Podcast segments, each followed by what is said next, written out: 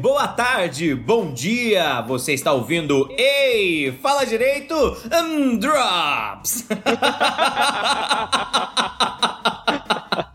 Aqui é o Pedrão, professor, falando diretamente de Ribeirão Preto, e eu sou o Primos Interpares. Aqui é o Conde Paladino Kango von Kangusu. Mano, falando do meu pequeno condado na Bavária, claro. família família ma maravilhosa de nobres, os Fon Canguçu, ah, não é, Canguçu? Os Fon Canguçu, sim, sim, o sangue real dos Fon Canguçu, motivo de controvérsias. Nenhum nome é mais germânico e nobre do que Fon Canguçu, não é? Sim, sim, Wilhelm Zweizig, o Kaiser, o cara tinha inveja da nobreza do sangue dos Von Canguçu, sabe? O próprio Otto von Bismarck mandou perseguir os Von Canguçu Sul. Exato. Tamanha nobreza desses homens. Sim, sim. Tivemos que fazer uma retirada estratégica para o Brasil. Exatamente, né? exatamente. Né? Ficamos em segundo na, na grande batalha em que foi decidido o destino. Gente, só deixa. Do raio. De, deixa eu só fazer uma tradução. E uma batalha, ficar em segundo significa perder, tá bem? É, e, e, e pra quem também não sabe, Canguçu é o nome de uma onça no Brasil. Não tem como ser um nome mais não, brasileiro. Não tem, não tem nome mais tupi-guarani do que Canguçu? Talvez Tabajara, tá ligado? Talvez esse, olha lá, viu? Vou ser sincero. Porque, tipo, o nome não é onça, né? O nome é Canguçu. canguçu, Canguçu. Ô, ô Cango, mas peraí, vamos, antes de, de aprofundar no, curírio, no colírio alucinógeno, curírio, é... vamos falar pro ouvinte sobre... O ouvinte já deve ter visto o tema desse Drops, eu e o Dr. Kango, nós nos reunimos hoje para a gente conversar sobre a origem dos títulos de nobreza, sobre os títulos de nobreza, sobre, lógico, a tão querida nobreza brasileira, ok? É, pra gente falar quem é quem, qual é a ordem normal, como é que as coisas normalmente se organizam. E, e essas são as ideias, a ideia central do programa de hoje. Antes de prosseguir, Kango, o Renan pediu para dar um recado, ok? O ah. Renan pediu pra gente fazer o recadinho que ele sempre faz no começo do programa, e é justamente por conta disso, porque o Renan me incumbiu, e justamente porque eu sei transmitir todos os recados que o Renan sempre dá, que eu vou transmitir esse pedaço dos recados, lógico, pro nosso editor, o querido Renan. Renan, eu não sei dar nenhum dos recados. Aproveita esse esse momento é seu! Bom, caro ouvinte, aqui é o Renan, então eu vou dar os recadinhos de sempre aqui. Você que está sempre ouvindo o, nosso podcast, você sabe o que a gente vai falar, mas para quem para quem tá ouvindo pela primeira vez, é bom a gente dar esse recado porque para não passar sem, né? É melhor melhor ser cuidadoso. Então, os recadinhos de sempre são: se você puder apoiar a gente, o nosso projeto aqui, se você gosta desse podcast, a sua situação permite, por favor, procura a nossa campanha no Apoia-se ou no PicPay. Apoia-se, apoia.se barra Rei Fala Direito ou picpay.me barra Rei Fala Direito também, ou mais provavelmente um aplicativo no seu celular que você vai ter, o PicPay, né? Você procura a nossa campanha lá, você vai achar o Rei Fala Direito, a nossa campanha você pode apoiar com a partir de três reais. Perfeito? Por favor, se for possível, apoia, porque não é custo zero o nosso projeto e você estaria ajudando muito. Se você não pode fazer isso de maneira nenhuma, não tem problema. Você consegue ajudar a gente de outras formas. Você pode mostrar o nosso podcast para outras pessoas, mandar em grupos de WhatsApp. Mostre para as pessoas, espalhe a palavra. Você também ajuda a gente. Procura o nosso podcast nas redes sociais. Vai ter no Instagram, vai ter no Twitter, vai ter no Facebook. É Rei hey Fala Direito, H-E-Y Fala Direito, em todas elas, tá bom? Qualquer dúvida, tudo isso vai estar na descrição. Você procure e você, você vai encontrar lá os links, não vai ter erro. Se você tiver um tempinho a mais também, manda um e-mail pra gente, que é sempre muito maravilhoso quando vocês mandam e-mails, tá bom? Você manda para reifaladireito@gmail.com. Link também vai estar na descrição e você pode mandar qualquer coisa, sugestão, crítica, elogio, só para conversar mesmo, contar alguma história, mas manda um e-mail pra gente que é sempre muito legal. Tá bom? Os recados eram esses. Muito obrigado e agora vocês voltam pro episódio. Excelente. Cango, é, depois desse recado maravilhoso do Renan, Renan, obrigado. E obrigado, inclusive, milagre da edição, porque transformou esse momento em um momento maravilhoso. É, eu tive pensando, como é que você quer pensar, como é que você quer organizar, como é que você quer montar esse programa de hoje? Eu tava pensando assim, é, primeiro a gente poderia dar um recado, é, falar pro, pra galera que está nos ouvindo a ouvir o Realidades Paralelas do Guaxinim, né? É, um... é legal, excelente podcast. É um podcast excelente, é, cada episódio é uma aventura de RPG. Ele tem um método uhum. próprio, assim, então, tipo, ele consegue trazer pessoas não acostumadas com o método do RPG, né? Então, tipo, tem só um atributo que inclusive chama Gambiarras e Guaxinins. O nome excelente, excelente. É, excelente o método. É excelente, assim, recomendo muito esse podcast. Quem puder, dá uma chance para eles que vale muito a pena. Uhum. Como segundo ponto, eu diria que a gente poderia começar falando que a Nobreza no Os títulos nobiliárquicos no Brasil não são hereditários, então todo mundo que se chama de conde é um pau no. Nossa, calma. é um pau no conde. é um pau no conde. Esse é um mentiroso. Se você diz que você é conde, duque, arquiduque, qualquer coisa aqui no Brasil, é mentira, é tá? Mentira. Pra, pra começo da conversa, é, é, é só mentira mesmo. É, os títulos no Brasil não são hereditários, pessoas. Então, tipo, a, a pessoa que fala, oh, mas eu sou o conde de tal coisa. No Brasil você não é. Talvez você seja um conde, sei lá, em outro local, aí tudo bem se o título for hereditário. Mas no Brasil, não. Inclusive, tinha que pagar por eles, né? Exato. A gente vai chegar nessa parte, Cango. Mas eu acho que, é, acho que é legal a gente pensar primeiro numa nobreza séria e depois pensar na nobreza brasileira, sabe? Se bem que a própria expressão nobreza séria, ela tá muito errada, né? Eu, eu abri aqui. Eu, eu, tinha que saber, eu tive que abrir. Eu descobri pra ser um barão, você tinha que pagar 80 mil reais, assim. Então, se você, ao invés de comprar. Exato! Ao invés de comprar um Etios, você resolvesse. Ah, quero ser barão. Não, eu tenho dinheiro aqui, vou comprar um Etios à vista. Não, mas eu posso ser barão. Eu acho que eu vou virar barão, né? Não, e aí é legal. Não, não, vamos, Cango, Cango, vamos, vamos falar dos títulos primeiro e depois a gente vem pro Brasil, porque o Brasil ele tem que encerrar. O, o Império do Brasil tem muito que encerrar esse, esse programa. Tá, Cango. Vamos começar então, vai. É, eu tava pensando em organizar assim. A gente começa pelos títulos principais, mas não Duque. Vamos começar pelo Imperador, que é o nome mais bonito, né? Caramba, esse nome é gigante, né? O cara, o cara não é o rei, o cara é o imperador. O rei é um nome muito medíocre, né? Porque três letras só, você fica. Ah, beleza. Imperador é uma palavra muito maior. Já ostenta, na próprio tamanho, o poder que o cara tem, né? O próprio título é a sua, é sua fleuma, não é mesmo? Exato, exato. É como se, olha, eu sou o imperador, mano, e o resto se curva perante a mim, né? E aí, é, eu fiz uma anotaçãozinha de tipo, ó, da onde é que veio o nome e o que, que é que ele significa. Então a gente começou pelo que significa mais ou menos. Imperador é, historicamente é o nome que a gente dá para um cara que governa sobre vários reinos diferentes, ou que governa regiões que têm culturas muito diferentes, ou governa em uma região cujo título dele é um título eletivo. É o que acontece no Sacro Império Romano Germânico que mistura tanto essa coisa do cara mandar em várias regiões que têm culturas um pouco diferentes, quanto o fato dessa monarquia antiga de ser uma espécie de monarquia. Ser uma espécie, não. Ser uma monarquia.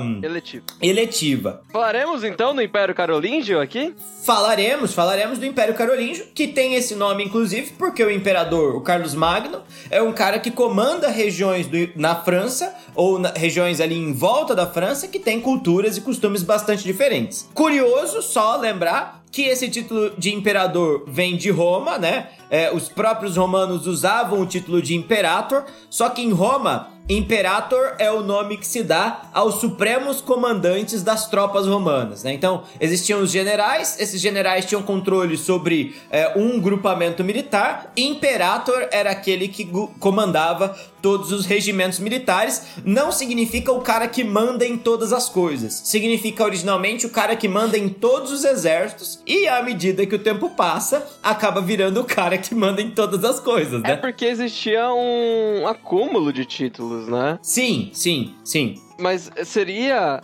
o, Imperator, na verdade o Imperador Romano não seria apenas Imperator, mas ele seria aquele que agrega, ao, ao contrário do que o começo desse episódio sugere, vamos ser um pouco mais sérios agora. A potência com potestas, né? Então, tipo, Aham. poder, como a gente mais ou menos imagina, no sentido de soberania. O termo Uhum. soberania é, é muito estranho de se usar nesse contexto, eu sei que tô sendo um pouco anacrônico, mas Não, mas é, é só, uma, só uma forma genérica de se falar, de se usar. isso. Então a gente Né? tem a potestas nesse sentido e a potência no sentido de força, né? Aham. Então, o Imperator, ele era no- na, na potência, mas o, a figura do Imperador, ele tinha outros títulos que também con- concediam a ele a potestas, né? Então, ele, Aham. ele era ele era Pontífices Máximos, né? Que a gente, a gente sempre fala, então, tipo, a gente sempre fala. Como... A gente nunca falou nesse episódio. A gente sempre fala, ah, e inclusive, como vai o seu Pontifex Maximus? É, então, tipo, ele era Pontifex Maximus, ele tinha outros títulos, ele acumulava títulos, né? E isso antes do, do Dominato, que é, um, Sim. que é um período em que essa, esse disfarce cai um pouco, ele assume poderes um pouco mais é, consolidados na figura dele, ao invés de ele acumular cargos. Então ele não é mais o pretor, né? Ele não é mais procônsul É. das províncias. E, e Imperator, a partir do Dominato, então, que essa é a última fase do Império Romano, basicamente, ele vai ganhar outros atributos, tá? É, Mas, de novo, é só pra quem ouvinte entenda, pra gente não ficar se alongando muito, senão a gente consegue fazer um programa inteiro só sobre o título Imperator, Kango. Mas é. Você vai ver o episódio sobre o Sapa Inca, né? Vai ser um negócio.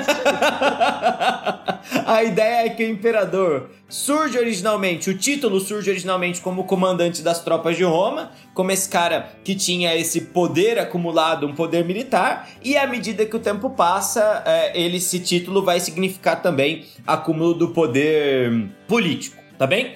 É isso, aí pensando nas nobrezas medievais, o imperador acaba sendo esse cara que controla grandes regiões e o cara que tem todos os poderes. É, é, é, é- só te interrompendo, Zonta, é importante ressaltar que é, o conceito de autoridade, o que a gente pensa com o imperador, é um pouco diferente para essas pessoas da antiguidade tardia, né? Da, sim, sim, alta sim. idade média, vamos colocar assim, que a gente vê hoje. Ele não era exatamente o imperador porque ele tem um território igual o imperador do Brasil, o, o Tsar na Rússia. Ele era o imperador por uma rede bem complexa de, ali, de, alian, de relações feudais, né?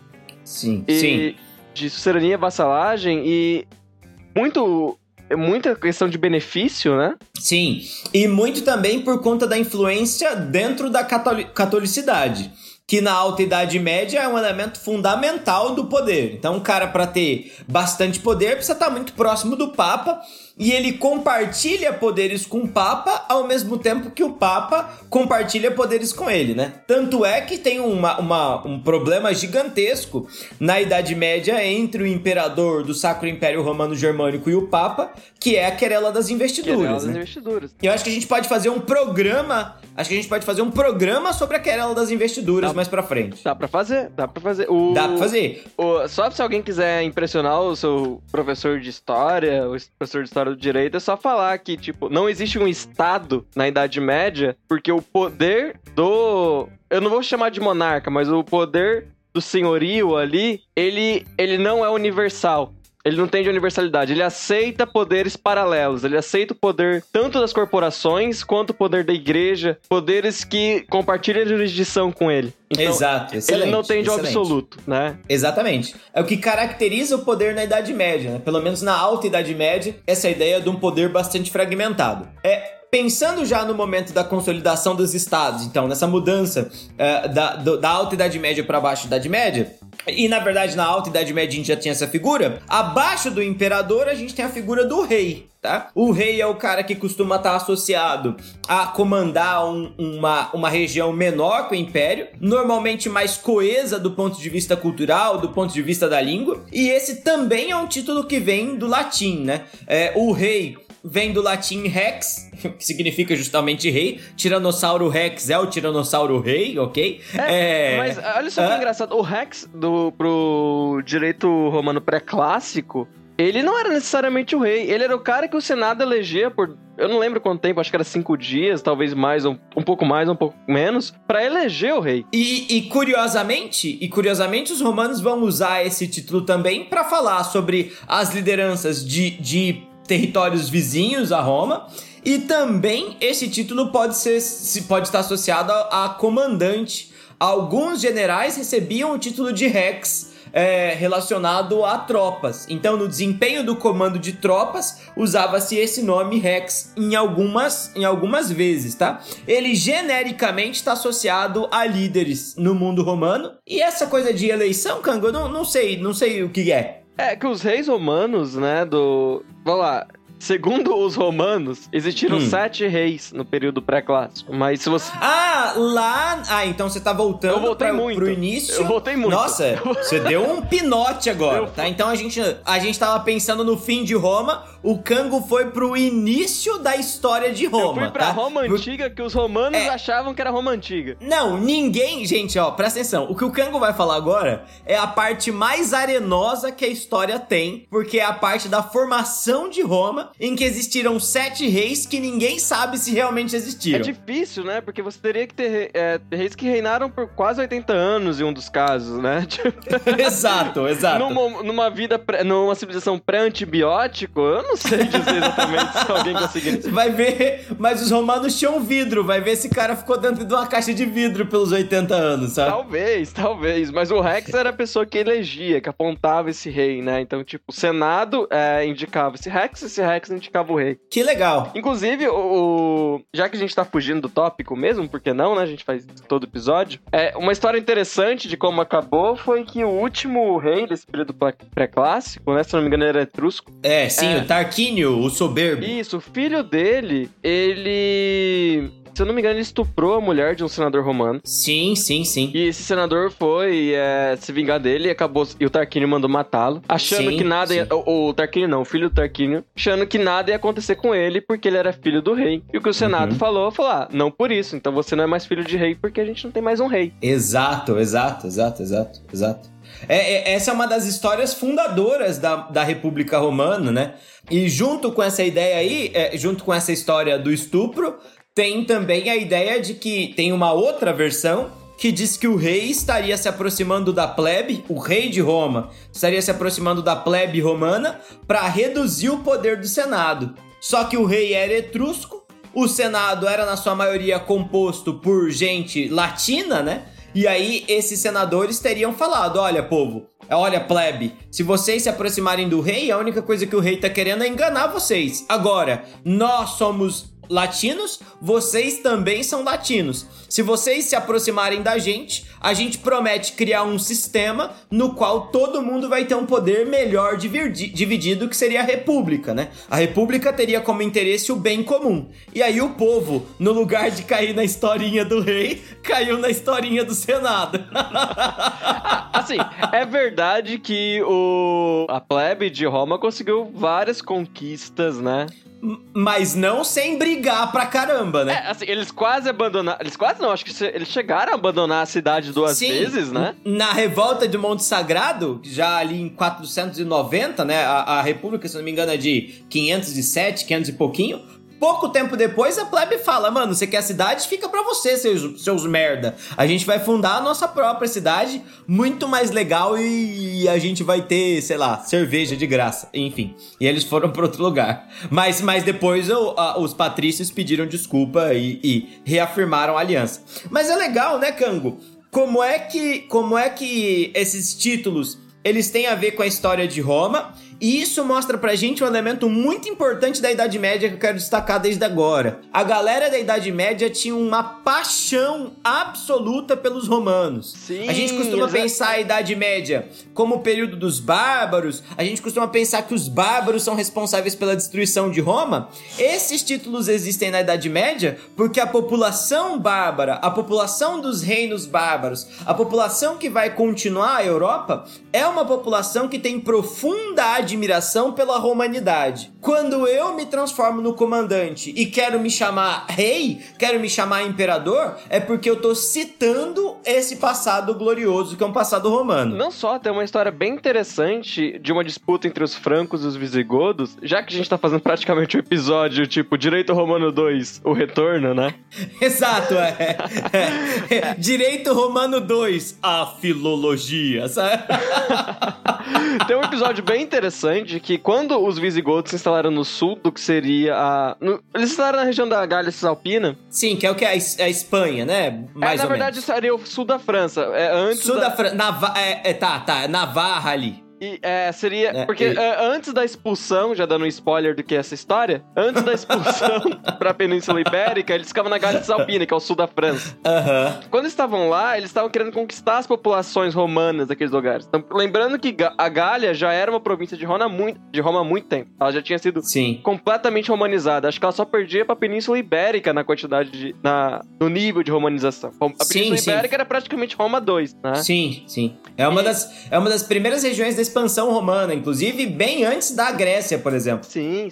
E é. pra trazer essa população romana, o imperador, ou o imperador, o, o chefe dos visigodos à época, né, lançou um código baseado no direito romano, que é, se eu não me engano, acho que era Lex Romano Visigotorum, ou Lex é. Romanorum Visigotorum. Eu esqueci um pouco a denominação. Enfim, o latim, latim do cango tá enferrujado. O pior que eu lembrava, era Lex Romano Visigotório. Tá, lei romana e visigoda, é, juntas, seria lei combinadas. romana bárbara ou lei, romana vulgar, com forma de trazer a população para ele. Claro, claro. Que quando ele pediu truco nessa situação, o rei dos francos soltou um seis. O rei dos uh -huh. francos falou assim, não, sem problemas, eu me converto ao catolicismo, então.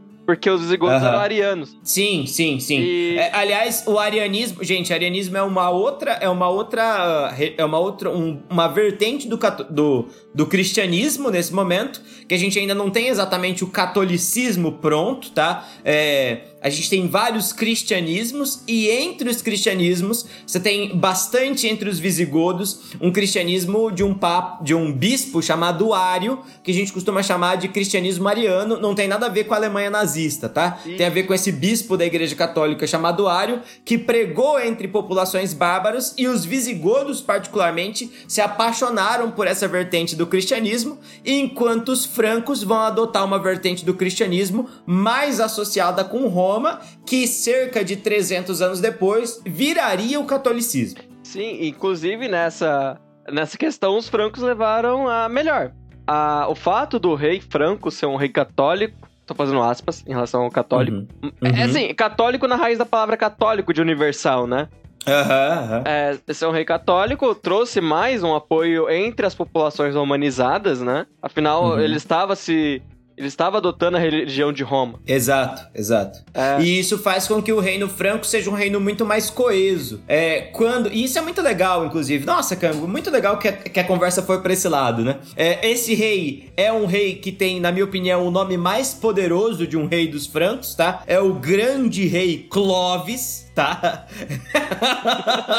Eu acho que poucos nomes mostram que o cara é tão guerreiro quanto o nome Clovis, né?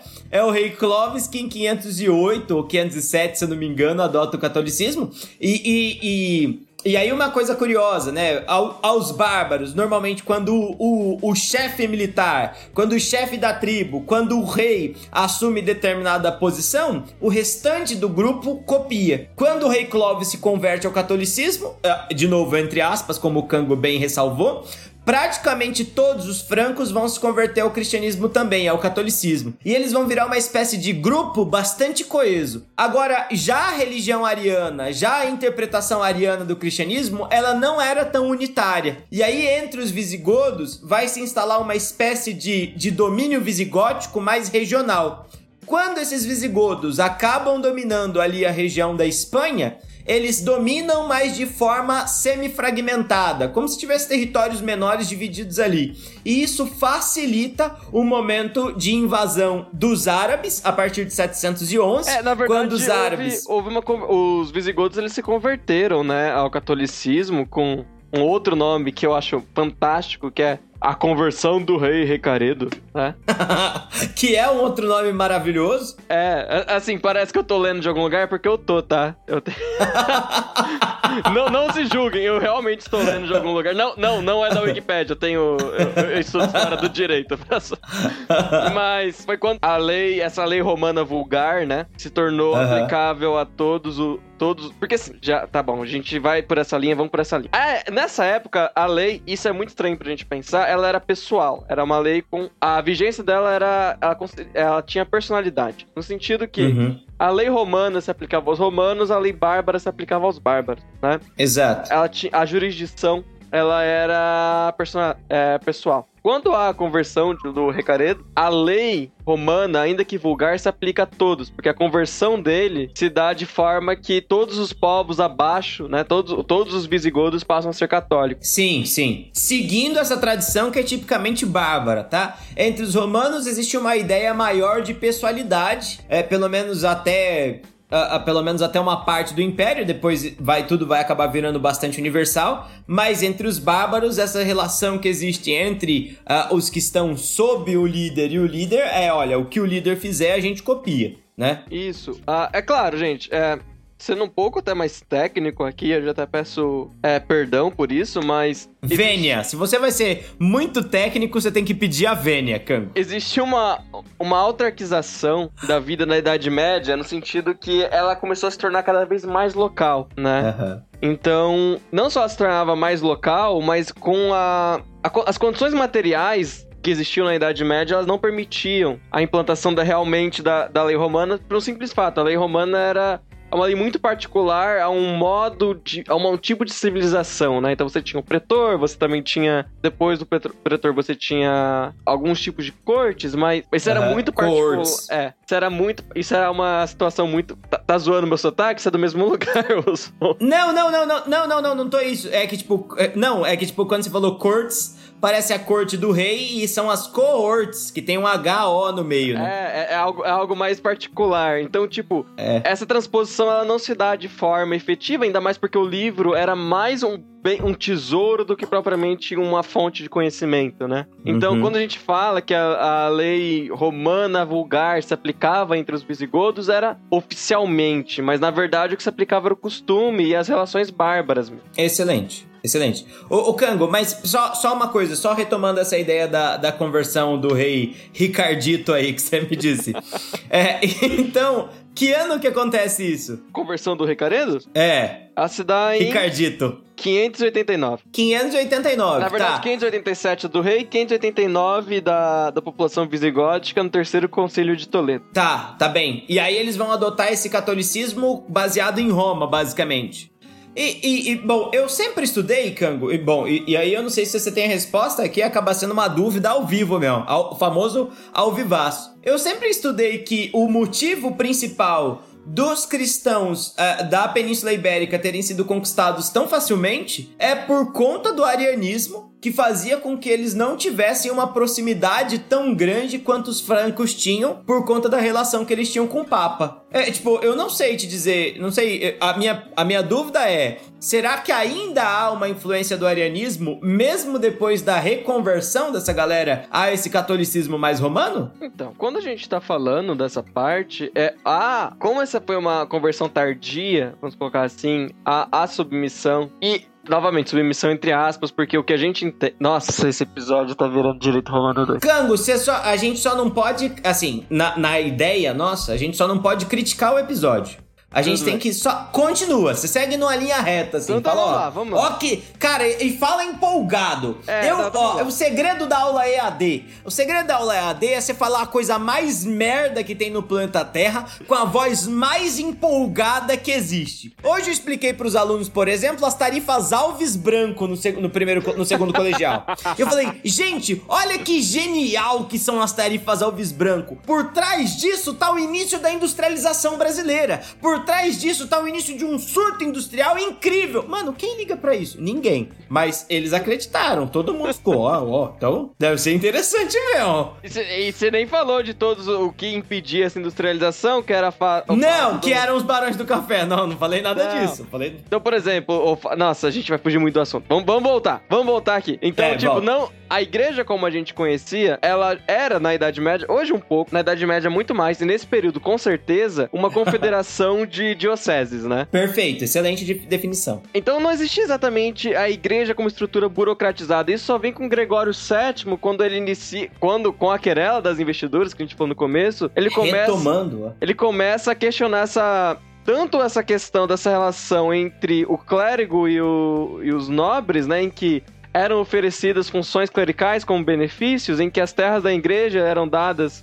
como benefício também, né? Para clérigos ou para leigos, a depender do, do se a gente tá falando da, do território de um mosteiro, ou se a gente tava falando de uma função clerical. Aham. Tipo, essa, essa função. É, esse momento da igreja não é um momento de concentração, né? Então a Perfeito. gente não pode falar exatamente no sentido de que ele estava submetido ao Papa, o- os reis visigodos, é, visigóticos, né? Mas ainda Uhum. assim, a conversão foi uma conversão tardia, voltando ó, a esse grande parênteses, foi uma conversão tardia, então, tipo, existia uma fragilidade, não no sentido religioso-cultural, mas no sentido de relação com o bispado de Roma, né? Como se, como se não houvesse na visão. eh, E aí pensando. Então, aí de novo, ó, gente, voltando aqui, é, o, o parênteses inteiro é justamente para entender é, essa desunião dos visigodos que facilita o domínio entre os árabes. Então, no sentido de que, olha, existe uma proximidade maior entre os francos e o Papa, que vai se confirmar depois com Pepino Grande, que vai se confirmar depois com Carlos Magno. Pepino breve. Oh, é, perdão, é Pepino Breve. É que eu sempre penso no Pepino, eu falo, nossa, esse Pepino é gigantesco. Pepino o Breve e o Carlos Magno, que não existe quando a gente pensa nos visigodos. É isso que você tá me falando. É essa, a sua, é essa, essa a forma de pensar. Nossa, interessante. Interessante. Sim, por exemplo, Toledo, Toledo, que era a capital dos visigodos, sempre foi. Durante a Reconquista, isso, isso vai se iniciar um pouco depois da conquista pelos árabes, porque, tipo, a conquista dos árabes da Península Ibérica, ela não foi tão completa quanto a gente imagina. Sim. As Astúrias não, nunca foram conquistadas, por sim, exemplo. sim, que é todo o norte da Espanha. Que é todo o norte da Espanha. Inclusive, existiram cruzadas para reconquista. Muito se diz da, da aliança Portugal-Inglaterra, que é a aliança mais antiga do mundo, é desse período Sim, também, né? muito a ver com a reconquista do território.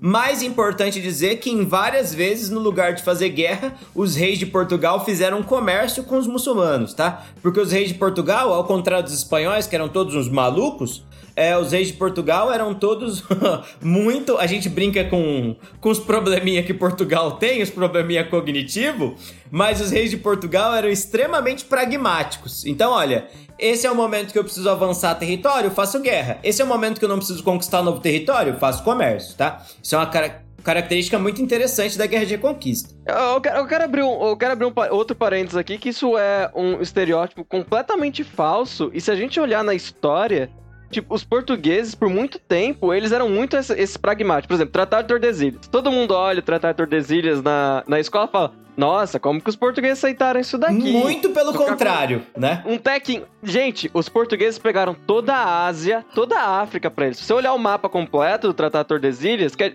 o que eles dividiram foi: olha, eu não sei o que tem dessa linha pra lá. Se você descobrir alguma coisa, é seu. Todo o resto do mundo é meu. Lembrando que Portugal isso. faz comércio, que é essa atividade principal de Portugal, né? Exatamente. Então, por exemplo, Índia ficou com Portugal, tipo, China ficou com Portugal, toda, todos os entrepostos comerciais ficaram com Portugal. Então, assim, tipo, acontece que nesse pedaço que ninguém sabia o que tinha, por algum motivo tinha um tesouro gigantesco que era o resto da América, mas não existia garantia alguma que existia. Não, não era. E aí, entre o certo e o duvidoso, fica com o certo, para. Exatamente. É, Assim, infelizmente pra Portugal. Aliás, eu, eu acabei de ver, acabei de ver, ac- acabei de lembrar a campanha de reeleição da Dilma, lembra? Ou do Lula, não lembro agora. Que tinha uma musiquinha, não troque o certo pelo duvidoso. Eu não sei se era do Lula, não. Eu acho que era do Lula, era da Dilma, acho que era da Dilma. Que era a Dilma contra o Aécio, e aí o duvidoso era o Aécio. Enfim, vamos acabar as digressões. Vamos, vamos voltar, Cango. Vamos voltar, porque você sabe que a gente não tem limite. Isso aqui é um programa que é limitado pelo tempo, Cango. É verdade. É tá? realmente. Fechou? Esse, esse é um Drops, esse daqui não é. Não é o episódio programa principal. Não é o programa principal. A não ser que a gente precise mudar o título lá no começo, né? É, a Cango, gente vai, vamos- vai virar agora Direito Romano 2, é isso. Vamos, você quer, vamos manter, vamos manter a ideia então de, de, ah, cara, vamos manter essa dinâmica aí de, de, de falar os títulos e discutir sobre a existência deles. Acho que isso é muito da hora. Isso é muito, engra- É. isso é muito engrandecedor. Acho que a gente finalizou o que tinha pra falar de rei, né? Sim, sim. Ó, é, o, o outra, aliás, uma outra coisa que eu queria colocar, que rei tá baseado no latim rex, e que você tem uma outra palavra pra rei que vem do germânico, que é o king, né? Você tem king, king na Inglaterra e você tem Koning na Alemanha. E as duas palavras são derivadas da palavra de germânico comum Kuningas, que é exatamente a mesma coisa que o rex em romano. Então, é, são palavras equivalentes. Ambas significam comandante, ambos significam líder, tá? No geral, é isso. Ah, só, só lembrando que Tsar, ou César, o Caesar, o Kaiser, É. elas vêm também da mesma palavra. É, Kaiser, que, é né, como que é. César, né? Que é uma referência a Júlio César, de certa maneira, que era um outro título usado pro imperador romano, tá? Então, César, Czar, Czar, Kaiser são todas variações para definir o imperador, tá? Então, o cara que manda na Alemanha é o imperador da Alemanha, o Kaiser da Alemanha. O cara que manda na Rússia é o imperador da Rússia, o Czar ou Czar da Rússia. O título que tá abaixo do rei, Cango, é príncipe, né? E príncipe é um título muito engraçado, muito curioso, porque também é um título romano. E príncipe, assim como princípio, assim como principal, é aquele que tá na frente, é aquele que inicia as coisas. É, Em Roma, quando o título nasce, nasce durante a fase do Império já, e o, o- o Augusto, Otávio Augusto, né? Quando ele se transforma no imperador de Roma, quando ele se transforma no comandante supremo das tropas romanas, Ele ainda era Otávio nessa época, né? Ele só virou Otávio Augusto é, depois. é, ele também demanda o título de Princeps, que é o original de príncipe. E esse título de Princeps quer dizer que ele é o primeiro de todos os senadores. Significa o quê? Lembra que a ideia na- em Roma, na visão de Roma, existe uma certa horizontalidade entre os senadores. Eles compartilham é, basicamente do mesmo status, né? É, Eles se ombreiam, né? es- Como diria. Sim, se ombreiam. E o príncipe ombreia os demais, só que ele tá num passinho na frente, tá? É a ideia do primus inter pares que vai estar muito presente na Europa. O rei da Europa, ele é o primeiro entre os iguais, da mesma maneira que o príncipe era em Roma o primeiro entre os iguais. É como se na Idade Média o título príncipe se transformasse no título rei. E aí, em- na Idade Média, príncipe vai se transformar no próximo depois do rei, né? O príncipe normalmente é o filho do rei ah, e, e o próximo herdeiro aparente do trono. É isso, né? L- é, é, lembrando sempre que, tipo, existem locais como Mônaco que são principados, em que o soberano, né? Ele é o príncipe, ele não é o Isso, Rex. mas é interessante porque a ideia é que ele tá. a- a- Seria uma vinculação mais. ahn, por assim dizer, uma, uma vinculação mais civil do que militar. O título do rei pressupõe uma nobreza bastante guerreira. Não é à toa que o rei da Inglaterra, a rainha da Inglaterra, sempre tenham família ligada ao exército, enquanto o príncipe nem sempre está associado à atividade da guerra, né? No mundo romano, o título de príncipe é um título bastante político.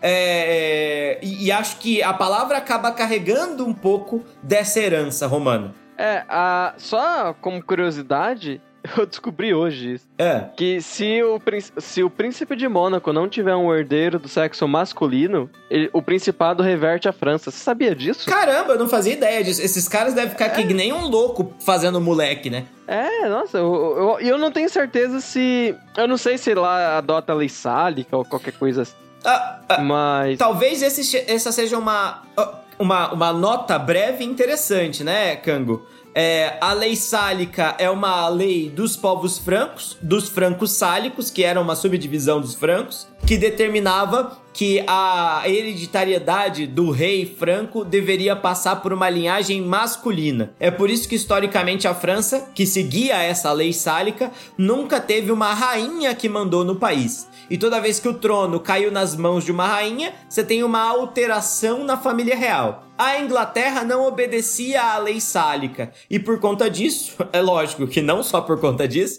mas você vai ter um histórico maior de rainhas fazendo parte do poder na Inglaterra.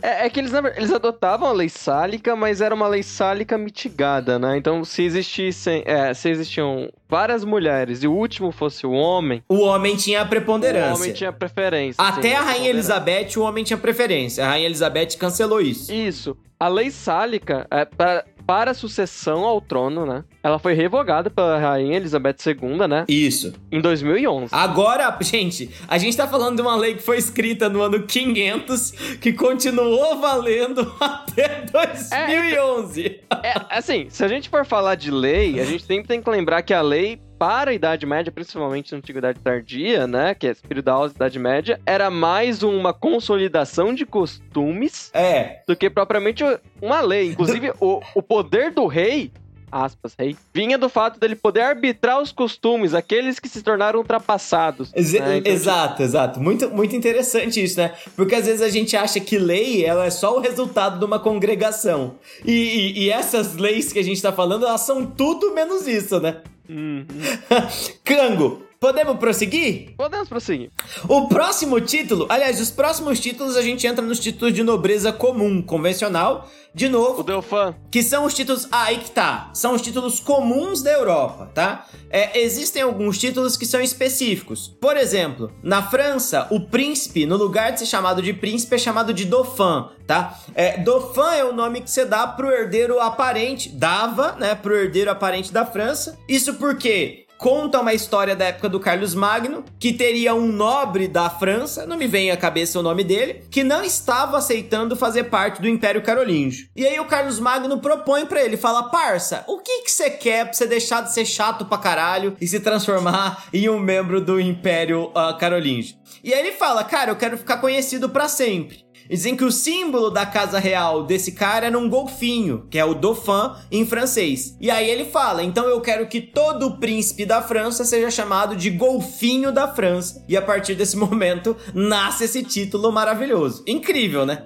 O Carlos Magno era um pragmático. Não, né? o Carlos Magno, o Carlos Magno tinha essa genialidade que o Alexandre o Grande tinha, sabe? Mano, o que, que eu preciso para tomar você? Ah, preciso me nomear o meu filho de golfinho? Ele que se foda. Eu nem ligo. Eu não vou ostentar inventar esse título ridículo mesmo, certo? É ele, não sou eu. E diz que a mesma coisa acaba acontecendo com a flor de lis que é o símbolo da monarquia francesa, só que era o símbolo de uma casa real uh, que acaba sendo absorvida pela França e em troca a flor de lis dourada num campo azul vira o brasão que distingue o rei da França. Beleza? É, esse é um caso, né? É, o rei da Espanha é chamado de príncipe das Astúrias, por, aliás, o príncipe da França, o herdeiro aparente é o príncipe das Astúrias, porque as Astúrias foram a única parte da Espanha que não foram dominadas durante a guerra uh, de conquista né, dos muçulmanos. O rei da Inglaterra é, o príncipe da Inglaterra é chamado de príncipe de Gales, porque Gales foi o primeiro país a ser incorporado à, Inglaterra, e aí é uma espécie de devolutiva, sabe? Olha, vocês, Gales, apesar de não serem nada importantes, continuam sendo importantes aqui, e no caso. lembrando que trazia é, sempre rendas. Sim. E... Então, assim, você ser o príncipe das Astúrias ou príncipe de Gales trazia para você uma dignidade própria como príncipe das Astúrias e príncipe de Gales. Tinha uma renda uma... proveniente desses locais, né? Você tinha vassalos. Um din-din que tem até hoje. Tem até hoje no caso do príncipe de Gales.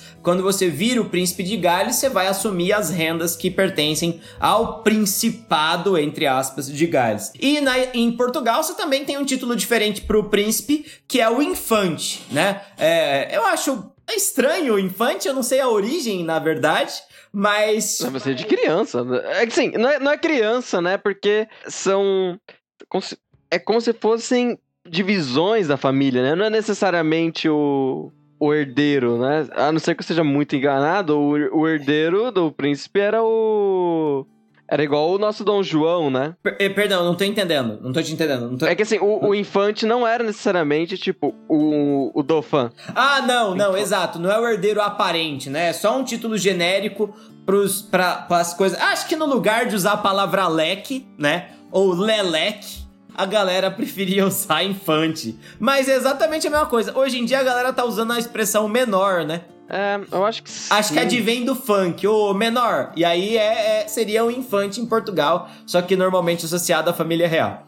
Ô Cango, vamos pros títulos padrão? Agora, esse, esse aí fala direito drops. No final a gente vai gravar uma outra coisa, esse vai virar um aí fala direito principal, tá? Ele tá sendo gravado só entre nós, mas é porque faz tempo que a gente tava querendo gravar um programa assim, cheio de conhecimento e informações, com um total de zero ouvintes, né? É, sim, sim. Já faz, já faz tempo que a gente fez o episódio de Direito Romano, né? Vamos fazer outro episódio que ninguém. ouve. Exato, exato, exato, exato, exato, exato. Ó, o próximo título, então, abaixo do imperador, abaixo do rei, abaixo do príncipe, tá o duque, tá bem? E aí, duque tem várias versões da onde ele vem. A mais garantida de todas é que ela vem da palavra latina dux, que significa o que conduz. Inclusive, aqui um, um detalhe interessante para as pessoas aí maravilhosas que moram na nossa querida metrópole São Paulo. O lema de São Paulo é não ducor dux, né? Aliás, como que é? Não du... Como que é? Aliás, é É. alguma coisa assim. Não, Duco. É, é, calma aí. Non duco ducor. É assim, exatamente isso. É isso. Non duco ducor, que significa não sou conduzido, conduzo, tá? Dux é basicamente aquele que conduz. E aí tem outras interpretações que dizem que pode vir do grego duca ou do latim duce, e aí significaria chefe. Dux é mais É, provável. Só, só interromper aqui, lembrando que a- a- o brasão da cidade de São Paulo tem uma coroa murada de cinco torres dourada com portas. Na- Mostrando o seu. Mostrando o seu, a sua, a sua importância dentro do estado. Se não me engano, isso significa aquela capital da, da província. Grande merda. Enfim. Normalmente o Duque, na Idade Média, ele era o principal comandante militar das tropas. Esse título é um título usado pelo próprio Carlos Magno, que é uma citação aos comandantes militares do exército romano. Existia a posição de dux no exército romano, ok? É, e normalmente ela está associado aos parentes do rei, tá? Existe uma história muito legal em, em- em- uma história medieval muito legal, Cango, que eu não sei se você já leu. Eu acho que eu já te recomendei já, que é a famosa canção de Rolando. Você já leu? Não li a canção de Rolando. Assim, por causa da Torre Negra, eu lembro que você me falou mais de uma vez pra, pra ler, né? E, e a, a canção de Rolando, La Chanson de Rolando, é uma é uma é uma poesia, é uma canção medieval. É, a mais antiga data de 1800, mas ela, perdão, de 1200, mas ela fala sobre o período do Carlos Magno, então por volta do ano 800 depois de Cristo, e ela fala sobre o Carlos Magno e seus 12 pares, né? Como se Carlos Magno fosse Jesus Cristo e os 12 pa- pares seriam 24 apóstolos. É, e esses 12 pares são todos aparentados do Carlos Magno. O principal deles é o Rolando. E a ideia é que esse cara seria, é, se ele não tivesse morrido, spoiler da história, é, ele seria uma espécie de duque ah, do, do Império Carolíngio, é, e esse título acaba sendo mantido mais tarde no Sacro Império Romano Germânico. Essa é a ideia. É, os duques eram os governadores militares das regiões de fronteira, né? Que são as regiões mais problemáticas e por isso com maiores efetivos militares. Então eles, eles tinham uma precedência no sentido de poder muito alta, né? Sim, e, e- Não só os territórios eram grandes, mas o, o- a projeção que eles poderiam fazer de poder. É que usar poder muito errado. né? Não, não, não, A mas, projeção- não, mas vamos falar, vamos usar poder, sim. A projeção de poder, tanto no sentido militar, quanto numa influência política. Ah, senão a gente não tem conceito pra usar, né? É, tem, tem isso. vai ficar também, né? usando o autoritas, vai ficar usando gravitas, a gente não, não sai do mesmo lugar. É, a gente. É, é. Vamos lá, vamos lá. em português é poder, é isso. Eles têm uma projeção de poder É muito isso. grande, né? Então, normalmente o duque é o braço direito do rei e normalmente o duque é aparentado do rei. É, mano, você não vai confiar aliás, depende da família, né? Tem família que é melhor confiar nos outros do que nos seus, mas enfim. Lembrando que o Império Bizantino contratava mercenários como guarda-costas do rei, porque ele não confiava nas próprias tropas. Nada mais inteligente. Com alguma razão, né? Os pretorianos eram considerados kingmakers, né? É, em Roma você tem o ano dos quatro imperadores e os quatro são da tropa das, das, dos, da guarda pretoriana. Um mata o outro e assume o poder. Abaixo. Tem o cara que leiloou. o, o, não, tem o cara que leiloou o título de. É, exato. imperador. Mano, imagina. Você faz parte do grupo do cara que matou, matou o antigo rei. Você faz parte da guarda do cara. O que você vai fazer? Vai ficar obedecendo trouxa? Você tá louco? O cara não tem reivindicação nenhuma ao trono, ele que se dane. Eu vou matar esse cara e entrar no poder também, né? Abaixo. Por que será é. que surgiu a crise do terceiro século? Exato. Deve ser uma surpresa. Exato. Abaixo do Duque, Cango, a gente tem o Marquês. E Marquês é.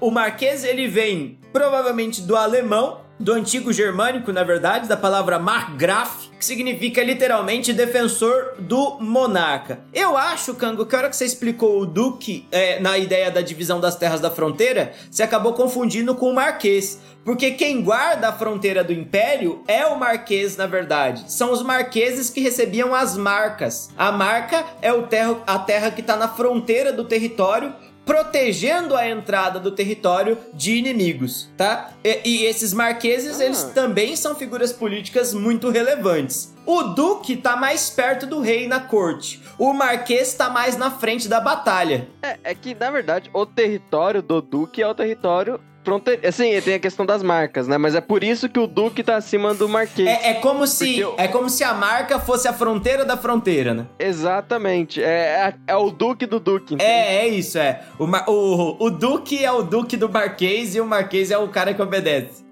Exatamente. Apesar dos dois, apesar dos dois terem uma certa uma certa como dizer assim, um certo reconhecimento, inclusive, entre eles. O Kango, tem uma coisa interessante que eu queria ter citado e eu acabei esquecendo, em relação ao Duque e agora em relação ao Marquês também. Eu acho que é legal a gente mencionar caras que são interessantes que tiveram esses títulos, né?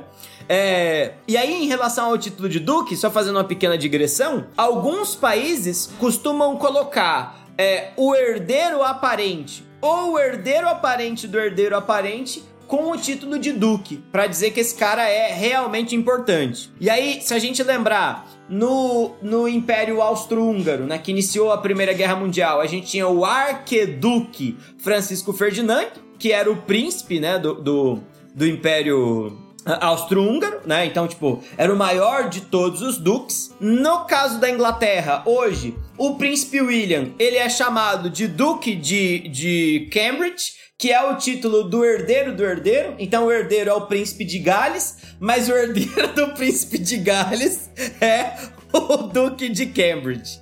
E a gente tem. É, esses são os dois grandes duques uh, que acho que vale a pena a gente citar. É isso. A, atuais, né? Porque a gente tem, sei lá, o Duque de Caxias Não, no Brasil sim. que a gente vai chegar mais Sim, tarde. sim, o Duque de Caxias, que é um cara mega importante, mas a gente vai chegar na, na monarquia do Brasil ainda. Daqui duas horas a gente chega lá. No caso do Marquês, é, a gente tem marqueses importantes e, aliás, destacando uma coisa: em Portugal, a partir do século XV, o título de marquês passa a ser usado. Antes do século XV, o título convencional usado era rico homem, tá? Achei um título, inclusive, curioso, que eu nunca tinha ouvido falar. E aí, fazendo uma, uma breve pesquisa antes da gente iniciar nossa aula aqui, eu descobri que o título de marquês é um título recente, pensando na monarquia portuguesa. Lembrando que a monarquia portuguesa é a mais antiga da Europa, né? Como um país unificado, como um país com sentido, de certa forma, né? É a primeira monarquia. Portugal é o país é, Portugal é o primeiro país. Primeiro né? país da Europa, no sentido que a gente usa até hoje, é o primeiro país. E a gente tem é, alguns marqueses importantes, talvez o mais importante para a história do Brasil seja o Marquês do Pombal, que governou entre 1750 e 1775, era o braço direito do rei de Portugal e foi o cara que reorganizou a estrutura política do reino português, né?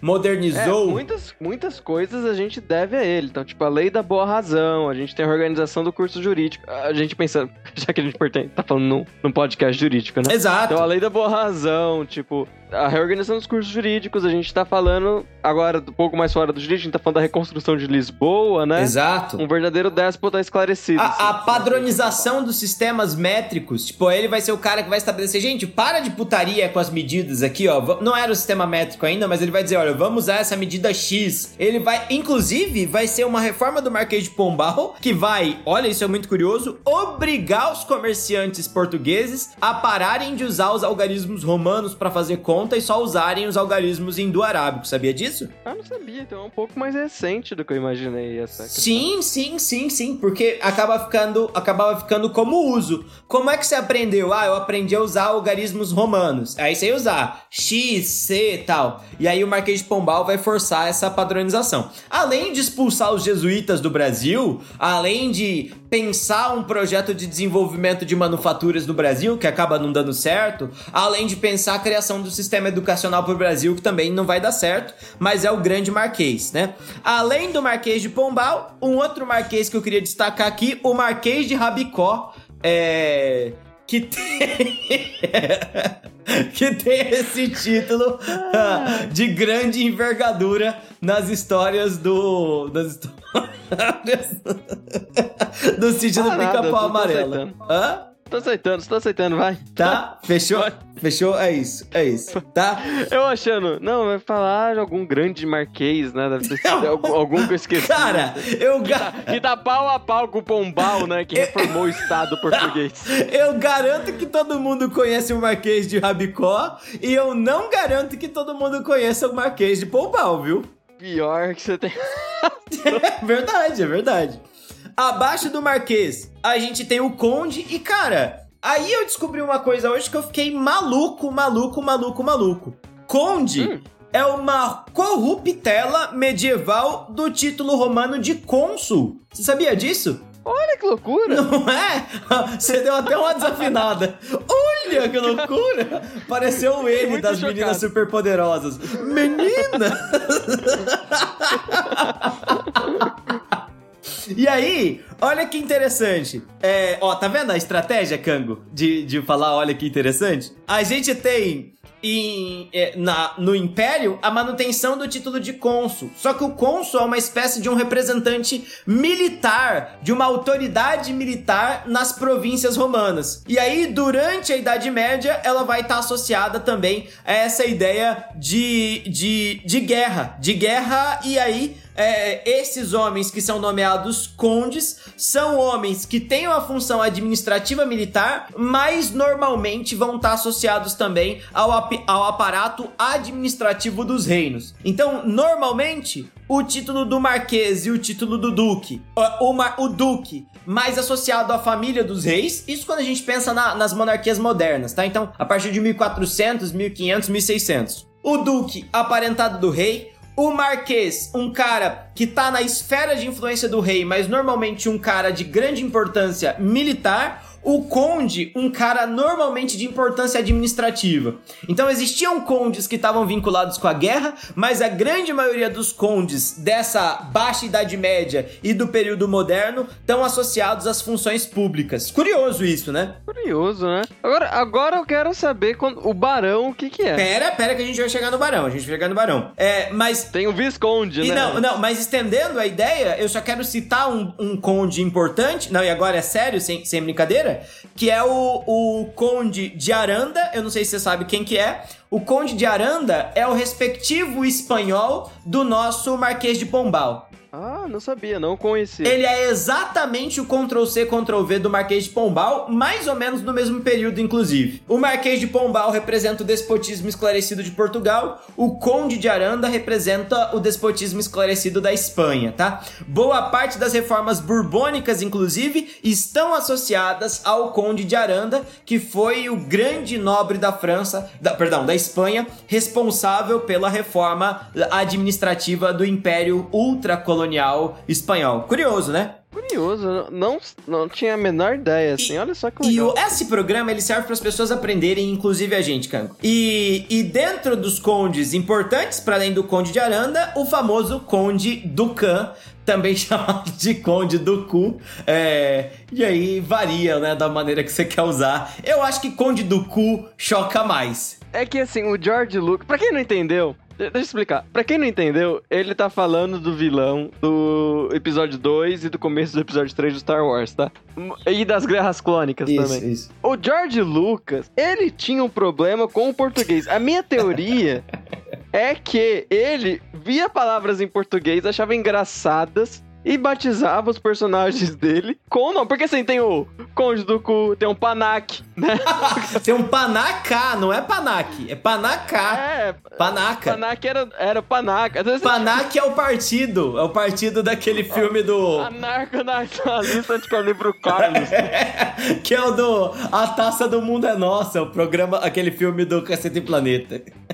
Tamo entregando idade. Tamo entregando idade, que o É. Bussunda morreu em 2006. Eu, eu não ligo, eu tenho 27 anos, todo mundo sabe disso, o senhor também. Ok, Tudo bem, então. ah, o senhor ainda não, o senhor tá gozando dos seus 26. É que a gente não sabe quando o episódio será publicado. É, não, mas né? é logo. O Renan super vai editar isso aqui rápido, porque esse programa tá muito interessante. Ô, Cango, e embaixo do Conde, a gente tem o Visconde. Esse nome Vice significa vice, né? E a gente sempre entendeu que vice não é nada, né? Na história.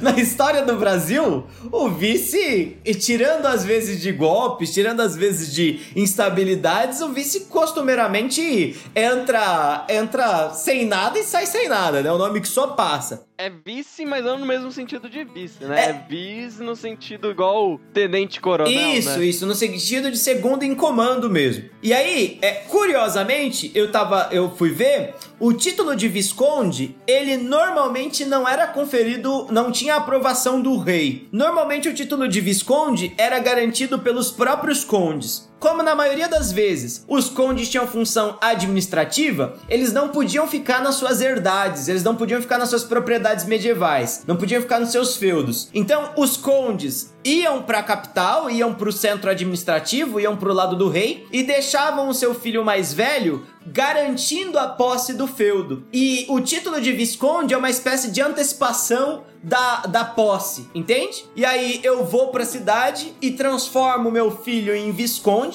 o meu filho mais velho, para ele garantir as plenas funções do feudo em como, enquanto estrutura econômica, enquanto fundamento político. Curioso, né? Justamente por não ser um título reconhecido pelo rei, E, o- e- e o Conde Palatino? Ca- não, calma que é uma, essa é uma questão ultra específica do Sacro Império Romano Germânico, tá? É, a gente pode falar do Conde Palatino daqui a pouco. É, mas ainda pensando nessas nobrezas com o Visconde, a prova de que o título do Visconde é um título é, sem essa importância real o título de Visconde é o primeiro título de nobreza, né? A gente tá numa escala descendente, do mais importante pro menos importante. É o primeiro título de nobreza na Espanha e em Portugal a ser um título sem grandeza. O que é um título sem grandeza? Significa que em uma conferência dos nobres do reino, dos importantes do reino, você, como Visconde, não vai receber carta. Entende? Tipo, ó, quando.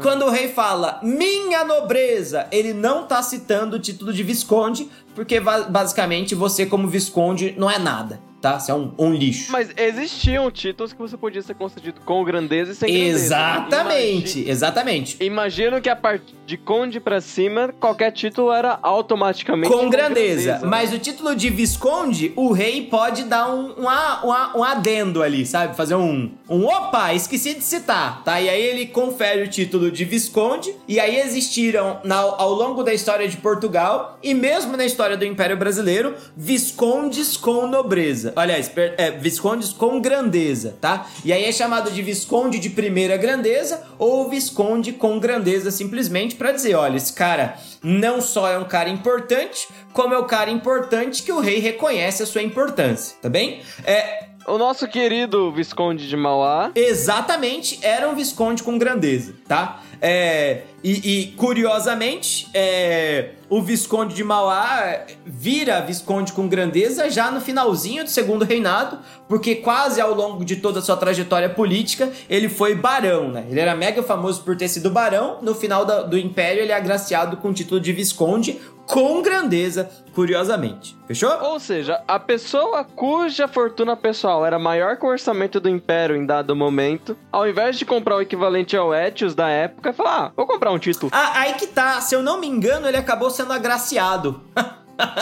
é, é porque ele construiu o cabo telegráfico Brasil-Europa, né? Assim... Eu acho que é um motivo interessante de agraciar alguém com um presente, né? É, no caso, eu aposto que o Visconde de Mauá recebeu isso quase como uma esmola, sabe? Assim, Sendo bem sim, eu tô olhando aqui quanto que custa para virar um duque, que era o, o, título nobiliário não, não da realeza maior, né? É 350 oh, Mas, reais. Cango, perceba, a gente citou o Duque de Caxias e o Duque de Caxias também é um agraciado. O Duque de Caxias não gastou esse dinheiro para virar duque. Assim, mas não é tanto dinheiro, é que é dois contos e meio de réis que dariam uns 350 mil reais. É grana, Cango. Eu não tenho esse Obviamente eu não tenho esse dinheiro. Mas eu imagino que construir um cabo telegráfico submarino Brasil Europa é mais caro. Mas, Cango, agora se coloca na cabeça do Visconde do Mauá, de Mauá. Você nunca foi nada ok? Depois, você acaba virando alguma coisa, você se transforma no cara mais importante do império, e a partir do momento que você ganha um título de nobreza, você percebe que aquela merda não significa nada. Você acha que você, como um capitalista, como um cara que tem a única mentalidade capitalista num país de um bando de boçal caipira, que nem era o Brasil o Império, você ia não, realmente. Não a gente, a gente tem, uma, tem uma galerinha que, se você pegar industria, é, industrialistas do, do Império galera, tem uma galera. Tem, tem um. Eu esqueci o nome. Perdão, ouvintes do Nordeste, mas eu esqueci o nome, que eu sei que ele é bem importante em Pernambuco. e tem a galera do que... Paraná também. A galera do Paraná vai ficar puta com a gente. É, não. Relaxa, relaxa. É que esse, é que esse cara do, de Pernambuco, ele era realmente, tipo, eu acho que ele produzia fio, né? Tipo, fio, linha. E ele, em, em dado momento, ele produzia praticamente pra abastecer o país todo. Cara, então vamos falar mal de. A gente tá falando mal de São Paulo mesmo. É isso, é isso, tá? Então, um bando de boçal boçal caipira do segundo reinado, igual era o estado de São Paulo. E, aliás, a província de São Paulo, a província do Rio de Janeiro. Porque vamos lembrar, esse cara que você tá citando é de Pernambuco. O Mauá nasceu no Rio Grande do Sul. é que assim, a história desse cara, desse cara é um pouco triste, porque meio que ele foi assassinado e compraram a fábrica dele, destruíram e jogaram as pedras no Rio São Francisco. Caramba! Mas. Caramba! É, foi, que história é, assim. trágica! Eu nem lembro, pra ser sincero, se isso já não foi depois, assim, tipo, já dentro da República que isso aconteceu, ou se foi no final do Império. Eu não sei te dizer, eu realmente não sei, não sei quem é. Oi, gente, tudo bom? Eu cometi dois erros nesse episódio e eu gostaria de corrigi-los. O primeiro deles é que na Universidade de Paris se ensinava direito canônico, não direito romano. O direito romano era associado ao Sacro Império Romano Germânico, e por isso o rei dos francos proibiu que em Paris se fosse ensinado direito romano justamente para evitar que o imperador reclamasse algum tipo de suzerania sobre ele. O segundo ponto é que Delmiro Gouveia, o industrial do Nordeste que eu falei, ele é um industrial extremamente importante para a história do Brasil. Ele foi responsável, por exemplo, pela criação do primeiro shopping center do Brasil, em Recife, o mercado modelo Coelho Sintra. Ele também é responsável pela primeira usina hidrelétrica do Nordeste e a segunda do país. É, mas Delmiro Gouveia não é um industrial do Império. Delmiro Gouveia é um industrial da época da Primeira República. Delmiro Gouveia tinha uma fábrica de linhas no Brasil que produzia através da marca Estrela, chamava Companhia Agro Fabril Mercantil. Infelizmente, apesar de ter alcançado um grande sucesso no mercado nacional, inclusive da América Latina também, Delmiro Gouveia foi assassinado. Uh, não se sabe quem foi o mandante do crime, isso é uma, algo que não foi solucionado. Mas o que a gente sabe é que a Martin Cotton, a empresa que concorria com a Companhia Agro Fabril Mercantil e que tentou adquirir a Companhia Delmiro Gouveia ao longo dos anos, adquiriu a fábrica, demoliu ela e jogou as pedras e o maquinário no Rio São Francisco, com um tipo de vingança pela, por essa fábrica ter desafiado o monopólio que ela tinha aqui no Brasil. Então é isso, gente. É, obrigado. Desculpe pelos erros e espero que vocês gostem do episódio. Voltando à ideia, Cango. É, imagina que se esse cara, se ele achava realmente importante o título de Duque do Império Brasileiro. É, realmente. Eu penso que o ponto inteiro deve ser esse. Eu acho que ele deve ter comprado a comenda de barão e falar: ah, mano, todo mundo que manda nessa porra aqui é barão mesmo, vou ficar aqui como barão. Não significa nada, não posso transmitir esse título. Gastar 300 pila, eu compro em cerveja isso aí e comemoro depois. Né? Eu, eu acho que é um pensamento plausível. Eu, eu inclusive, acho que o, o Barão de Mauá é, é underdog demais para ficar deslumbrado com o Império, sabe? Eu acho que acho que o, o, assim, isso aqui é tudo no achismo, lógico, mas o Barão de Mauá tinha uma certa reverência ao imperador Dom Pedro II, mas ele. Como todo mundo como, à época. Como todo né? mundo à época, mas ele entendia que o Império Brasileiro era uma piada. Não por conta do imperador, que talvez fosse o único a, a não ser a piada, mas por conta da nobreza brasileira, né? E eu acho que Não, é- acaba fazendo mais sentido querer se afastar da nobreza do que querer mergulhar nela, né? Fechou? É isso. Ah, e tem um outro barão, tem um outro visconde importante que é o visconde de Tuné, é, que foi um, foi autor, inclusive foi fundador, um dos fundadores da Academia Brasileira de Letras, mas ele não era visconde com grandeza, era só um, um- visconde filho de franceses que acabou nascendo no Brasil. Bom, o último título dessa lista é o título de barão. E barão pode vir do latim baro, e aí existe uma dúvida, porque baro significa tanto homem livre, como significa também mercenário, e aí não é um negócio muito legal, quanto pode vir do antigo germânico Bjorn, e significaria guerreiro, homem nobre. Não existe exatamente uma definição da função de barão. Normalmente um cavaleiro que destacava-se em batalhas, normalmente um cara da nobreza, de uma certa nobreza aparente, que ainda teria uma carreira política na Idade Média, esse cara recebia o título de barão apenas como uma deferência, assim, tipo, ó, esse moleque aqui ele é uma promessa, esse moleque aqui ele é barão agora, mas um dia ele vai ser outra coisa de maior importância. E, e é um título assim relativamente vazio. Também não tem grandeza, também é um título secundário, e a gente tem alguns barões curiosos, né? O próprio barão de Mauá, que a gente acabou de falar, o Irineu Evangelista de Souza, que vira no fim da vida Visconde, mas tem um que eu não sei se você conhece, Cango, que é o barão de Guaria- Guaraciaba. Você já ouviu falar dele? Não, não, não me recordo, pelo Um menos. título muito curioso, Barão de Guaraciaba, nome dele Francisco Paula, Francisco Paulo de Almeida, e foi o único, aliás, acho que ele é o primeiro, não sei se é o único, barão negro da história do Brasil. É, ele compra o título, é, ele, ele, é, ele vira barão de Guaraciaba em 1878, se eu não me engano, é já no finalzinho do segundo reinado. É, originalmente ele era um ourives, um cara que trabalhava com ouro. Ele funda uma companhia de comércio e essa companhia de comércio vai se transformar em uma das companhias de comércio mais ricas do século XIX e ele pede o título de Barão de Guaraciaba e vai acabar sendo aprovado. Inclusive, é, esse cara ele é citado pelos escrotos da história do Brasil, citado pelos pelo, pelo lixo, né, que o Brasil produz de vez em quando, é como um exemplo é, da falta do racismo no Brasil, porque ele é um, um, um barão, né, agraciado com o título de barão durante o segundo reinado e é negro, né? Aquela ideia dos defensores de que o Brasil é a democracia racial, a ideia ridícula de que o Brasil é a democracia racial, vão apontar ele como se ele fosse a regra e não a exceção dela, tá? Assim, eu, eu não tenho nem o que falar, porque existia escravidão, assim, eu não preciso nem falar nada. É, é, e um outro elemento curioso, inclusive, em relação ao Barão de Guaraciaba, é que ele foi um dos maiores donos de escravos do Império Brasileiro, tá? Ele chegou a ter mil escravos no final do segundo reinado, o que é uma quantidade gigantesca de escravos para época. Dizem que uma das quatro propriedades dele, ele tinha 200 escravos. Só para entender o quão poderoso esse cara foi. Mas, de novo, antes de você ouvinte, é, incauto, dizer olha só como os negros eram,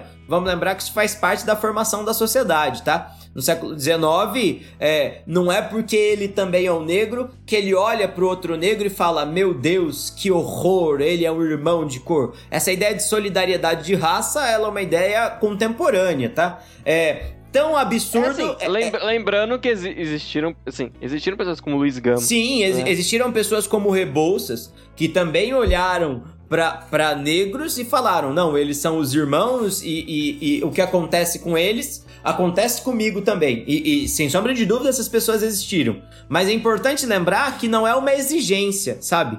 É, faz parte do racismo encarar essas coisas como, como exigências. Olhar para o negro e falar, nossa, como um negro pode escravizar outro negro, é a mesma coisa que ver uma guerra entre Rússia e Ucrânia e falar, nossa, como é que os brancos podem entrar em guerra uns contra os outros, sabe? É, é algo que acontece, faz parte do, do da sociedade humana e essas pessoas estão imersas no seu próprio tempo. Jamais se esqueça disso. E encerramos os títulos de nobreza principal, Cango. É isso. É isso, os títulos de do Brasil são esses, né? É, e aí vão. Existiam algumas ordens. Não, né? a gente pode discutir ordens. A gente pode discutir, por exemplo, os títulos muçulmanos. A gente pode fazer um segundo programa. A gente pode fazer a nobreza parte 2. O que, que você acha? Dá pra fazer. Os títulos. Tem, tem uns títulos interessantes. Os títulos né? orientais, fazer comparações entre eles, acho que é uma, uma ideia interessante. É, os, a, a hierarquia católica, que também está associada à titulação de nobreza, né? É, a, a, a, o, o, por vezes, por exemplo, os cardeais são chamados de príncipes da igreja e entender da onde que vem isso, acho que é interessante. É, é sempre lembrando que é, a, a ideia, assim, o princípio da, da eleição, vamos colocar assim, que é isso e não se aplica apenas ao Papa, pelo menos não para o direito canônico nessa, nessa época, né? Porque existe a soberania das corporações, então tipo o abade é eleito pelos monges, sim, né? Sim. O bispo é eleito pelos cônegos sim, e tudo mais. Ele, a, o, o, o Papa ser eleito pelos cardeais é uma construção de um início de burocracia já, uma burocracia weberiana já, uhum. que se deu com a reforma do Gregório VII para instituir o, o, direito canônico. Uhum, uhum. E a gente pode, inclusive, fazer um programa falando sobre direito canônico, que eu não entendo nada, acho que seria muito interessante o senhor explicar para mim essas aulas maravilhosas que combinam direito e história que o senhor mantém, que o senhor tem. Kango, o senhor tem uma recomendação para fazer no programa de hoje ou um último comentário? Eu acredito que não, para ser sincero. É, eu diria que para pessoas que se interessam por esse assunto, que a gente já, já saiu, apesar de ter passado metade do programa falando sobre direito romano, a gente já saiu de Roma, né? Uhum. A gente já tá num, num momento posterior. E é engraçado, a gente tá falando desses títulos, mas a gente consegue ver que a maior parte deles surgiram no momento de, de, insuficiência material. Então a gente tem muito do fato do rei não poder impor sua vontade, né? Então ele deveria confiar nessas relações senhoriais, é, essas relações feudais, de forma a garantir o seu território, Uhum. que não é um território. Uhum. E nem dele, né? Nem dele é. É. E depois, com a formação dos estados nacionais, primeiro com Portugal, mas depois com o resto da Europa, como foi algo orgânico. Então não é que surgiu o Estado Nacional e desapareceram essas estruturas, né? E, especialmente em Portugal, que como ele, é, ele foi o primeiro Estado, ele é um Estado, praticamente um Estado feudal. Existia uma disputa. É, eu, eu lembro assim que, tipo, história do direito que é algo bem interessante, é o monarca português, já depois, quando se chamava monarca, já com a formação do Estado Nacional, ele ainda tinha que se impor. Então, por exemplo, Dom Afonso IV, ele tinha que citar Dom Afonso III toda vez que ele ia tentar trazer uma regra, como por exemplo, uma, uma quando ele falava que o costume proveniente do direito bárbaro, que é você, por exemplo, matar o seu inimigo ou matar um agente do seu inimigo, isso não era um direito, isso era um crime. Uhum. Então, o Dom Afonso, ele, ele tinha que citar, ah, não, mas desde Afonso III, isso já era um crime. Né? Então, ele não tinha força própria, ele se baseava muito nas tradições. Uhum. né? Isso, isso é especialmente relevante no estado é, português, que é um estado com muito. É, ele foi muito no começo, ele tem muitas características feudais. A gente nem falou do Alcaide, a gente Não, não. de- A gente não falou de nada, Nada de- nem dos prefeitos, a gente não falou de nada da organização política que deriva do reino. A gente falou da nobreza, né? Desse, desse grupo social e a gente nem determinou quem é o nobre, na verdade. Acho que acabou ficando subentendido que ele tem a ver com a guerra e com a administração. Mas, principalmente com a guerra na Idade Média. Mas é, é- são aproximações, né? A gente nunca consegue dar conta de tudo de uma vez, mas eu acho legal a gente fazer mais programas, Cango. Eu, particularmente, gosto muito de gravar com. gravar, gravar com o senhor, porque é sempre uma aula. É, eu, eu particularmente gosto também, afinal de contas a gente se conhece há um tempo aí. Dois né? ou três dias. É, a gente se conheceu aí agora, ali. Mas. É, eu, eu gosto porque são, são episódios que a gente dá um pouco foco um pouco mais na parte acadêmica. Assim, não, não estou criticando os episódios cultura pop, porque eu particularmente gosto. Não, eu, eu são os meus favoritos. Eu nunca escuto o que a gente grava, eu escuto o que os outros Ah, eu gravam. também não. eu- eu- é um pouco chato. É, né? é um pouco A- não. A nossa voz, a gente. Até mesmo a porque, falando. se a gente escutar, a gente vai aprender a mesma coisa que a gente já sabe. Então, dane-se, É, não tem não- motivo de- de escutar de novo. Mas o. É, é óbvio, é uma, é uma indicação, é algo. Mas é, é, é um momento em que a gente tem a oportunidade justamente de trazer isso, isso um pouco mais técnico, né? Então, por exemplo, é, quando a gente fala, e, e é algo interessante, saindo da relação feudal e entrando na relação senhorial, né? Uhum. E na Península Ibérica, com o período de dominação moura, a relação com a terra, lembrando que a terra na Idade Média é a, é a fonte de riqueza. Sim, e de poder. Então, a relação. Dos dois. Sim. De ambos. A relação era, você tinha o servo, ele governava a terra em nome próprio, Uhum. ele- ou seja, a terra era dele e ele tinha obrigações é, tributárias com o dentro da estrutura moura. Com a Reconquista, essa forma que tem um nome próprio, ao qual eu esqueci, Hum. ela foi substituída pela forma tradicional que a gente conhece, principalmente porque a Reconquista se deu, inclusive, em ambiente de cruzada. Houve- Houveram cruzadas, né? Uhum. Pra- também para Reconquista, em que e acabou misturando várias formas de feudalismo Uhum. na Península Ibérica e essa forma de, de relação com a terra foi alterada para forma tradicional, em Relação com o o senhor. servo, é, em que o servo tem um domínio útil da terra, Aham, mas não a propriedade dela. aham. E aí então ele ele administra a terra em nome do seu senhor. Excelente. Então, tipo, existir, existiram esses momentos. Eu acho que a gente aprende pouco, não só de direito português, a gente aprende pouco de história de Portugal no, no Brasil, né? A gente deveria dar um pouco mais de enfoque. É, Já, já sa- saindo minha crítica É, aqui. é, é, inclusive muito curioso que a própria escola. É, é bem legal você ter falado isso, Cango. Pensando na eu como professor de ensino médio, a própria escola dá privilegia muito mais entender a formação política da França e da Inglaterra do que entender a formação política de Portugal, por exemplo, sabe? Eu devo ter Porque é muito rica, eu, né? eu devo ter, por exemplo, no, no primeiro colegial, é, uma, no ano, eu devo ter umas, sei lá, pensando em módulos, eu tenho 60 módulos. Desses 60 módulos, pelo menos uns 20 devem citar a França e devem citar a Inglaterra, assim, sabe?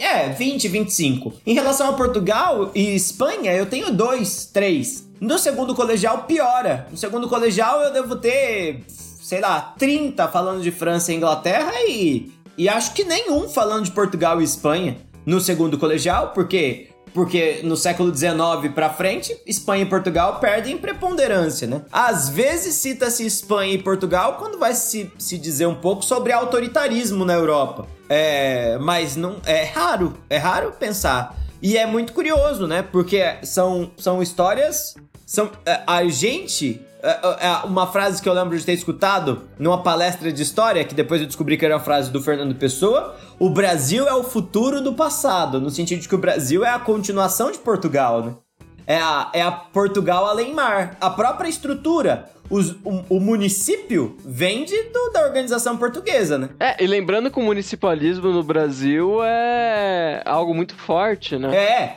que já não é em Portugal né Portugal superou o município Sim, ah, eu tenho um livro aqui que chama, inclusive, História do Direito Português. Eu acho que não tem como ser mais, mais claro do que isso, né? Do, da Almeida Costa. É, não tem como ser mais claro que mais positivista que isso só se fosse escrito no século XIX É, não, é, não, ele é uma história geral mesmo. assim, ele vem até. Exato. É, Paulo Seu Tíber. Lembra sabe? que eu te, dei, eu te mandei um áudio de 12 minutos falando sobre o que, que significa positivismo em história. Lembro, eu lembro desse, desse mini drops que não foi Se publicado. tenta ser geral, é positivista, nem vem. Vendo a história do direito português, você olha e fala assim: existe uma continuidade clara. Mesmo que o Brasil tenha adotado e adotou muito do modelo francês e inglês, principalmente a partir do Império, depois do modelo americano. Na Primeira República, depois voltamos para França, depois Alemanha. É, mesmo que a gente tenha tido essas influências, se você olha realmente pro nosso modelo, você vê uma continuidade do modelo português, né? Não, não só pelo fato de a gente ter dado a, a tradição jurídica de Portugal, e a gente herdou, assim, claramente. Então, lembrando que até 1916, o que vigorava no Brasil como lei civil era a consolidação das leis civis do Teixeira de Freitas. E a consolidação das leis civis era uma reorganização das ordenações filipinas de Portugal com leis próprias do Brasil, né? Com leis pátrias.